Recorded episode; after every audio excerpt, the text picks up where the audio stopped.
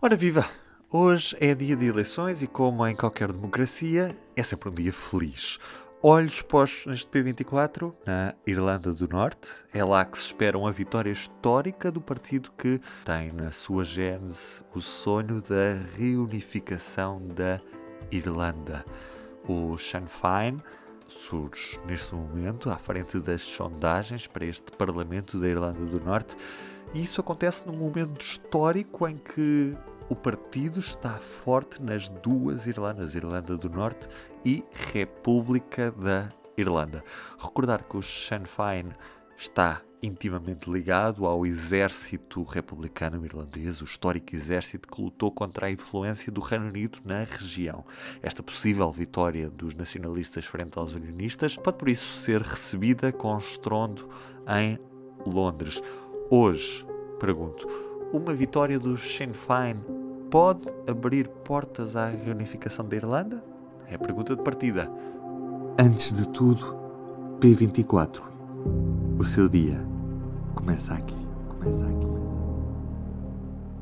Comigo, o jornalista do público, António Saraiva Lima. António, nesta quinta-feira a Irlanda do Norte vai a votos? Ou precisamente o que é que vai ser escolhido nesta, nesta quinta-feira, António? Então, os eleitores norte-irlandeses vão escolher uh, os 90 deputados que compõem a Assembleia da Irlanda do Norte. Uhum. Portanto, são, são umas eleições legislativas, sendo que a Irlanda do Norte faz parte do Reino Unido e, portanto, tem sempre essa dimensão também mais, uh, mais local, mais descentralizada. Uhum. A Irlanda do Norte está sempre naquela dinâmica entre a união com o Reino Unido e a união com a própria República da Irlanda, e isso também vai a jogo nestas eleições. É difícil olhar para a política da Irlanda do Norte e retirar da equação, de facto, esse debate sobre, sobre a reunificação da ilha ou, e sobre a, a pertença ou não ao, ao, Reino Unido, porque de facto mesmo o sistema político foi montado nesse sentido. A Irlanda do Norte teve, teve em guerra entre os anos 60 e o final dos anos 90, os Troubles, uhum.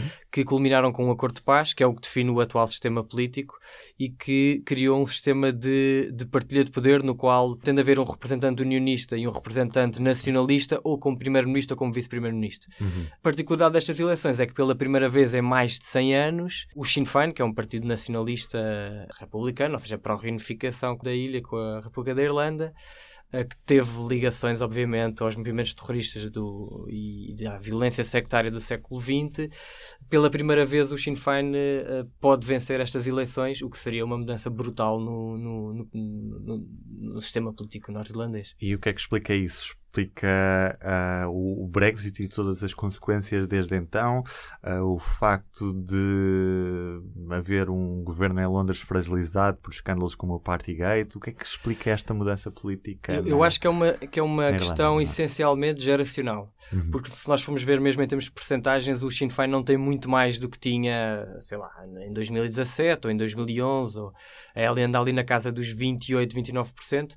Portanto, aquilo que se verifica é há, há um maior, uma maior fragmentação entre os partidos unionistas, que estão, esses sim estão de facto muito focados no pós-Brexit e, e particularmente no, no na, na, tal questão do protocolo, que é aquilo que define uh, o novo sistema aduaneiro para a entrada de produtos na Irlanda do Norte vinda do restante Reino Unido. Mas no caso do Sinn Féin é uma coisa muito, muito geracional, que é o partido resolveu, também com, com a nova liderança, principalmente no, na República da Irlanda, de Mary Lou MacDonald e no, na Irlanda do Norte com a Michelle O'Neill, que são dirigentes uh, políticas que não têm uma ligação geracional aos antigos, uh, aos antigos líderes, esses sim mais ligados à tal violência sectária, e o que elas têm feito é mudar um bocadinho a abordagem uh, programática do partido e, apesar da questão da reunificação ser sempre um, um tema que, que, fará sempre parte da, do programa eleitoral do Sinn Féin, o que elas fazem é uh, focarem-se em questões mais, as tais questões que interessam mais às pessoas, habitação, custo de vida, saúde, a educação, uhum. e portanto tem sido um bocadinho por aí mudar um bocadinho o foco da mensagem, que também tem atraído gerações mais novas que já não nasceram no, nos Troubles,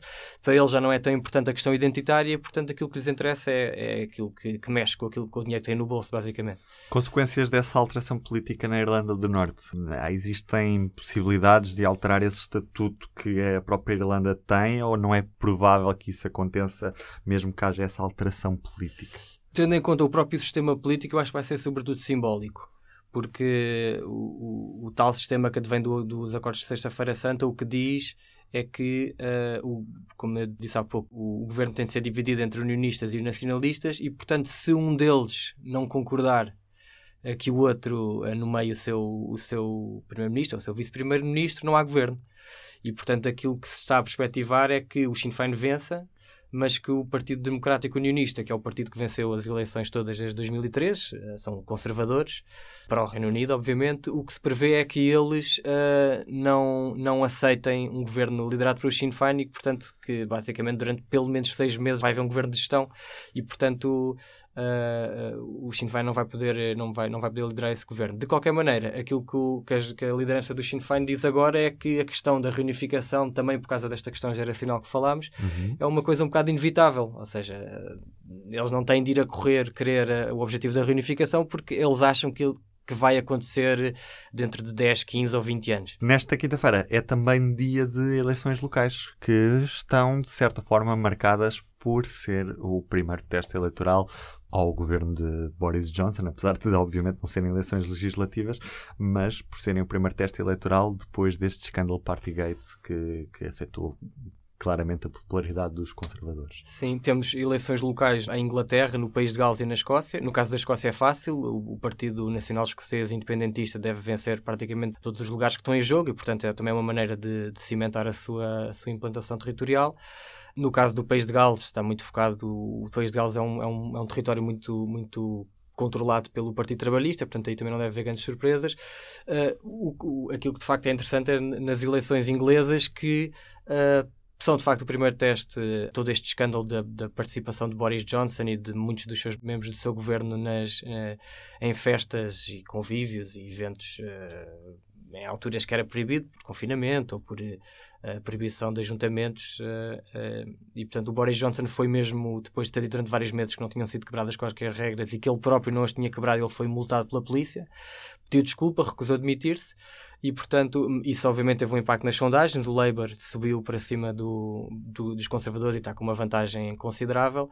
Portanto aquilo que se vai tentar perceber aqui apesar de nas eleições inglesas a dinâmica local é muito importante Uh, aquilo que se vai tentar perceber é se de facto o escândalo do Partygate vai afetar ou não uh, uh, as perspectivas do, dos conservadores para os próximos anos, mais do que propriamente decidir se, vai, se, se o Boris Johnson tem ou não futuro pela frente, é mais sobre o, o ambiente da, da, da, da, política de conservador nos próximos, nos próximos meses. Uhum.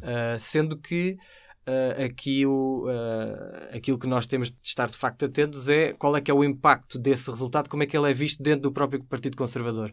Porque a partir do momento em que o Boris Johnson recusa admitir-se ou recusa marcar eleições, as únicas pessoas que o podem tirar do lugar são os deputados do Partido Conservador, convocando uma moção, uma moção de desconfiança interna, que é um cenário que não é assim tão improvável, porque em, antes de, da guerra da Ucrânia ter começado, havia muitos, muitos uh, deputados conservadores que assumiram publicamente que o Boris Johnson se devia admitir, dizendo que basicamente é uma pessoa que não cumpre as regras que impõe às pessoas, e o Reino Unido, temos de nos lembrar que o Reino Unido foi um dos países mais afetados pela Covid-19. Uh, o Boris Johnson foi muito criticado pela forma inicial como desvalorizou a doença uh, e, portanto, uh, de facto, haver para muita gente haver um primeiro-ministro que e, e, e, não é só um primeiro-ministro, é uma cultura dentro do governo, com muitas, uhum. não estamos a falar de duas ou três festas, estamos a falar de 15 pelo menos, algumas delas com pormenores muito, muito pouco dignos, digamos assim, e, e portanto, obviamente que, que isto é, é, um tema muito importante dentro, dentro da política britânica e se este será assim o primeiro teste eleitoral essa, essa, esses escândalos. Obrigado, António. E hoje, na edição impressa do Público, destaque para o novo pacote de sanções à Rússia. 1, 2, 3, 4, 5, 6, é já o sexto pacote. Este inclui uma proibição total de importações de petróleo, petróleo bruto e refinado, e tem esse horizonte temporal de forma progressiva e ordenada até ao final deste ano. Por outro lado, o valor do barril de petróleo subiu nesta quarta-feira cerca de 4% nos mercados de referência. Quer isto dizer que, muito provavelmente, no início da próxima semana, vai voltar a pagar mais para abastecer o seu carro. Eu sou o Ruben Martins, do P24.